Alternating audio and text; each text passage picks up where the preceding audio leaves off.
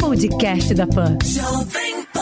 Olá, seja muito bem-vindo ao podcast da PAN, que deixa você muito bem informado com as principais notícias do dia e as análises dos nossos comentaristas de um jeito rápido e dinâmico.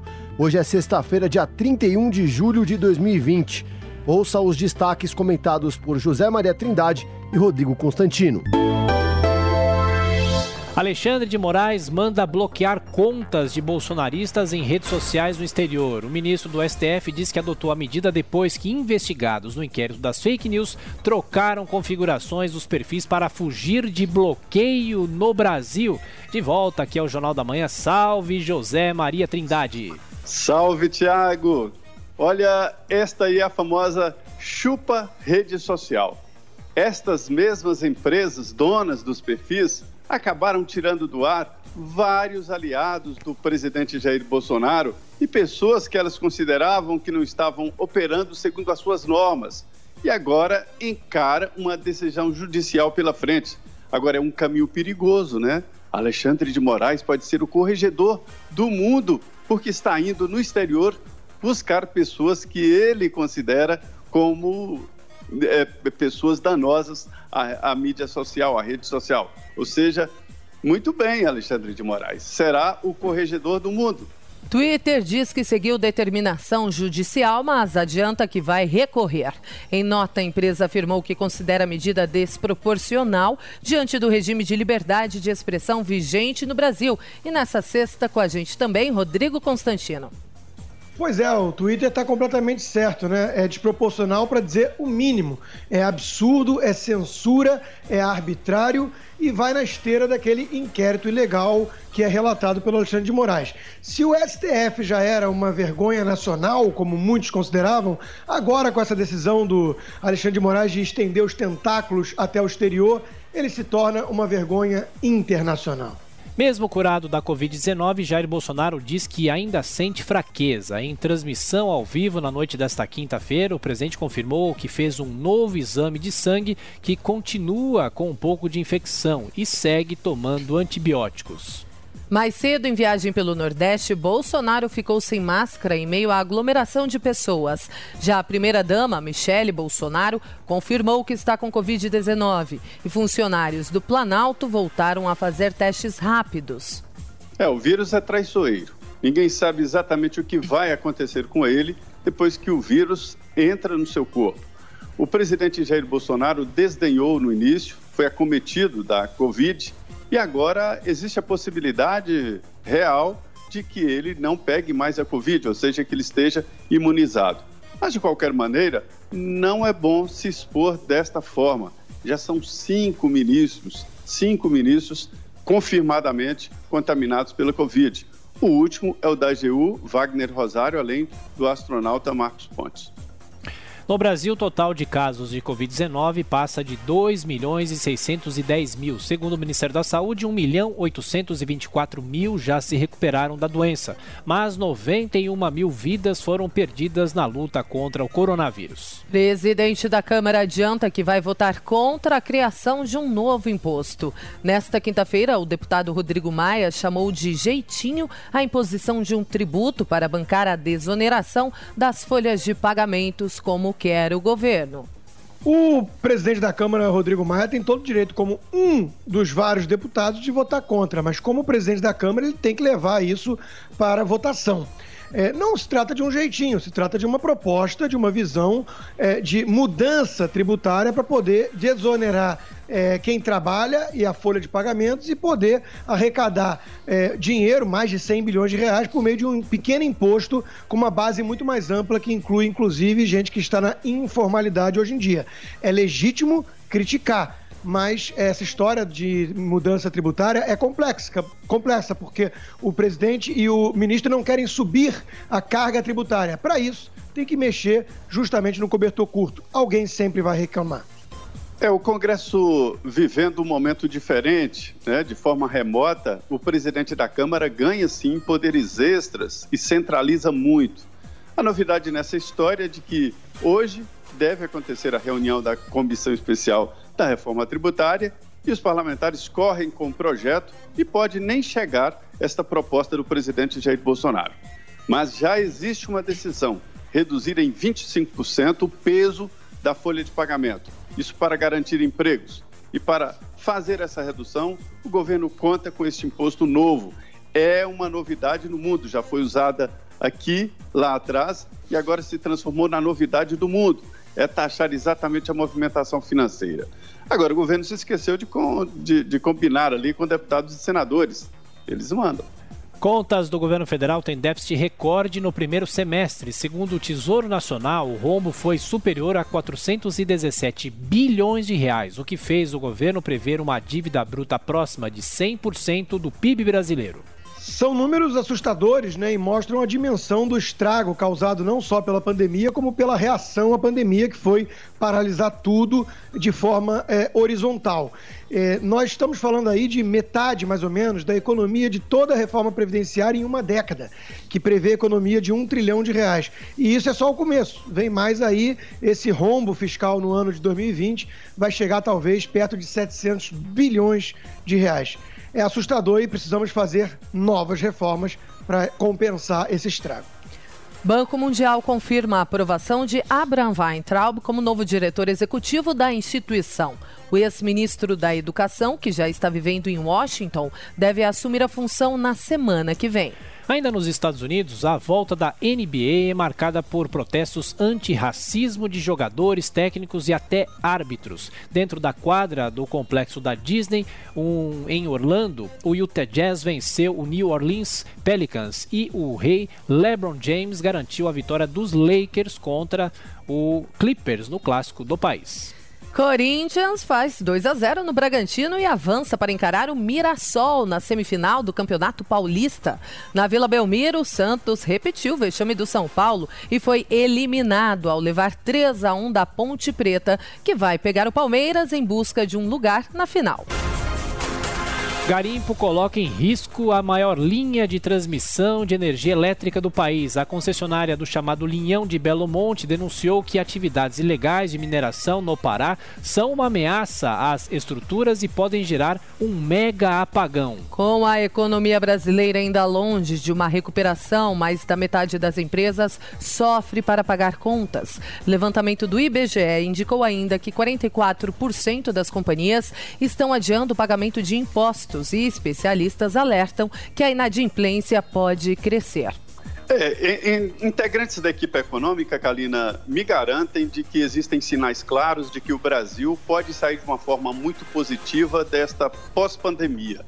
E a observação ali está na emissão de notas fiscais eletrônicas, do mercado imobiliário brasileiro que não esfriou e ainda continua quente, e de alguns setores da economia que estão é, aumentando demandas e aceitando novas propostas. Mas acontece que uma outra linha paralela à da economia oficial mostra que a economia brasileira está assim azeitada e quente em virtude deste salário emergencial. Isso levou para a economia na base mais de 120 bilhões de reais. O certo mesmo é que ninguém sabe o que vai acontecer depois do fim deste salário emergencial isso fica muito pesado, difícil de ser mantido e quando houver um afastamento desse salário emergencial, aí nós teremos aí uma verdadeira radiografia. O certo é que ninguém sabe o que vai acontecer. A Lava Jato pede que o STF reconsidere a decisão de compartilhar dados sigilosos obtidos na investigação. A Força Tarefa do Rio de Janeiro argumentou que a independência das apurações é um mecanismo de proteção contra possíveis interferências políticas. Foi estranha esta ação da Procuradoria-Geral da República, se aproveitou do recesso dos tribunais superiores do Supremo, apresentou o pedido, Dias Toffoli concedeu imediatamente, o Procurador-Geral da República foi lá e buscou todos os dados da Lava Jato. Informação é poder. Augusto Aras agora tem um poder especial e faz muito bem a Lava Jato em reagir às chamadas franquias da Lava Jato, que funcionam nos estados, também se sentem ameaçadas diante desta tentativa do Poder Central do Ministério Público em coordenar ou definir linhas de investigação. Olha, o Ministério Público Federal não tem hierarquia e a autonomia é total dos procuradores para todo tipo de investigação. é um corpo estranho, sim, no funcionamento do Ministério Público. Justiça Eleitoral recebe denúncia e o ex-governador paulista Geraldo Alckmin vira réu por Caixa 2, corrupção e lavagem de dinheiro. Já o também tucano José Serra foi beneficiado por decisão do STF e o juiz federal Diego Moreira paralisou a ação contra o senador e a filha dele, Verônica Serra. É, tá claro aí que os caciques tucanos contam com alguma ajuda no andar de cima, né? Porque todos têm foro privilegiado. Mas do ponto de vista político, o estrago tá feito. Todos os quatro grandes caciques, o Aécio Neves, o José Serra, o Geraldo Alckmin e o Aloysio Nunes, estão encalacrados com a justiça de alguma maneira. São réus de processos que vão desde lavagem de dinheiro até simples caixa 2 ou propina da Odebrecht.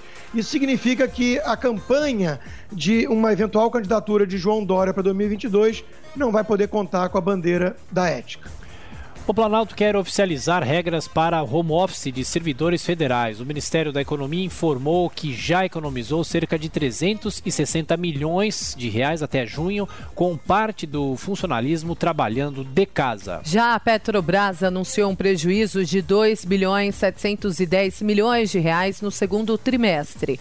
A estatal informou que a pandemia afetou duramente os setores de óleo e de gás, elevando o rombo deste ano para mais de 65 bilhões de reais reais. O Ministério da Justiça teria monitorado 579 opositores do governo. Segundo o portal UOL, foi montado um dossiê com dados de servidores da área de segurança identificados como integrantes de movimento antifascismo. Pois é, isso está gerando uma grande celeuma né, na turma da esquerda, rede e companhia. É, e é, realmente causa alguma estranheza o fato de ser no Ministério da Justiça. Mas a ABIN tem sim a função de acompanhar é, subversivos que querem espalhar o caos e a desordem. A gente sabe que essa turma da Antifa é uma turma perigosa e que conta com financiamento e organização internacional. Já fizeram estragos em vários países. Então tem que acompanhar. Se você tem um é, servidor público que faz parte desse grupo e que tenta de alguma maneira boicotar é, o próprio país, isso aí tem que ser acompanhado de perto. Isso não é livre manifestação de opinião, isso aí é atos, muitas vezes, é, terroristas. A interrogação que fica é o que fazer com esta lista e com esta investigação. É, o sistema de informação, de inteligência, ele sempre existiu no Brasil. A novidade é que, por ser uma gestão com muitos militares, os militares são obcecados por informação assim, por inteligência. E antes, os sistemas da Aeronáutica, Marinha, Exército, Justiça, ABIN, funcionavam de forma independentes e não se comunicavam. O ministro general Heleno unificou esta coleta de informações. Isto não é ilegal. Geralmente, a inteligência funciona com os canais naturais de informação, como as mídias sociais. Todo mundo vai lá e coloca é, a sua opinião e o governo apenas faz uma junção e define ali o que pensa cada um. O servidor público no Brasil tem estabilidade. É para isso que a estabilidade é usada, para não sofrer pressões do governante de plantão, ou seja, separar exatamente o que é Estado e o que é governo. Portanto, é uma lista que pode ser feita por qualquer um usando as mídias sociais. Agora, o importante é apontar o que está sendo feito por estas listas. Se for para perseguir, aí é um crime. Mas isso não está acontecendo, né? Receita Federal paga hoje o terceiro lote de restituições do Imposto de Renda 2020. Serão depositados cerca de 5 bilhões e 700 milhões de reais para, para quase 4 milhões de contribuintes. Donald Trump fala em possível fraude e sugere adiar as eleições presidenciais nos Estados Unidos. Em resposta, o ex-presidente Barack Obama fez um duro discurso contra o republicano durante as homenagens a John Lewis, símbolo da luta pelos direitos civis dos norte-americanos. O presidente Donald Trump eh, tenta espalhar essa questão da fraude, né, essa suspeita sobre as eleições, e sempre tem alguns indícios ali de abusos, mas as pesquisas mais sérias não concluem que há de fato esse risco. O que ele está tentando fazer é ganhar tempo, porque de fato a pandemia tirou dele o principal trunfo para sua campanha de reeleição, que é a economia que estava indo muito bem, com a menor taxa de desemprego da história para as minorias. Quanto ao ex-presidente Barack Obama, ele gosta de falar sempre muito bonito, em defesa das instituições da democracia, mas a sua passagem pelo poder não deixou esse legado, não. Pelo contrário, hoje tem sobre ele justamente a suspeita do Obama Gate, que é o uso do aparato estatal para a perseguição de adversários políticos. Sérgio Pérez testa positivo para a Covid-19 e está fora do Grande Prêmio da Inglaterra de Fórmula 1 no próximo domingo. O mexicano da equipe Racing Point deve ser substituído por um piloto reserva já nos treinos livres desta sexta-feira no tradicional circuito de Silverstone. Esse foi o podcast da PAN que deixou você muito bem informado com as principais notícias do dia e as análises dos nossos comentaristas de um jeito rápido e dinâmico. Podcast da PAN.